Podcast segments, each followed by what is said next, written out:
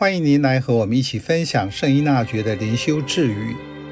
十月九日，我们可以期待世间的福乐和灵性的福乐一起与日俱增。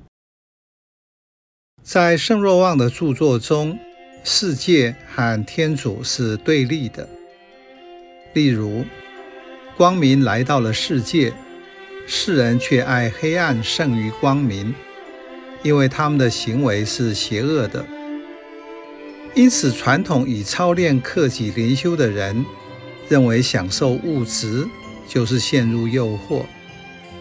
当代灵修强调要使身心灵整合，因为天主在一切事物中。这句字语帮助人看到伊纳爵灵修的特色。我们可以这么期待。当灵性的福祉增长的时候，我们在世间的福祉也会并驾齐驱。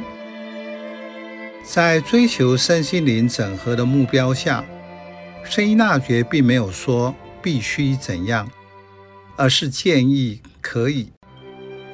意思是，如果天主允许的话，是一种可能性。同样都是圣人。圣罗伯·伯敏身为枢机主教，日常生活并不贫穷，有许多仆人服务，所以不是事事都要亲自操劳。相对的，圣汤马斯·摩尔，他曾经是英国仅次于国王亨利八世的第一号要人，为了坚持信仰，成为阶下囚。在监狱中，他默想耶稣的受难，带给他面对抉择时有信心和勇气。这本灵修笔记《基督的忧伤》是在灵性福祉成长上，也得到世间福祉的必读书籍。所以灵修帮助人用不同的方法，达到共同的目的。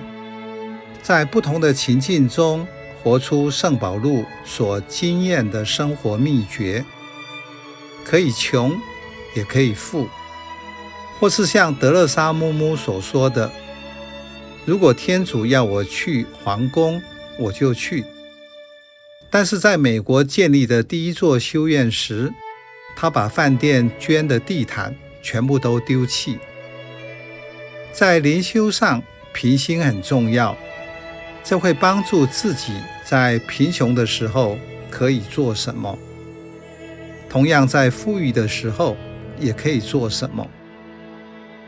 有句灵修的话说：“我们都是一群坐在巨人肩膀上的侏儒，借着他们的生活见证及作品，我们才可以看得比他们更远、更多，对幸福的认知也更完整。”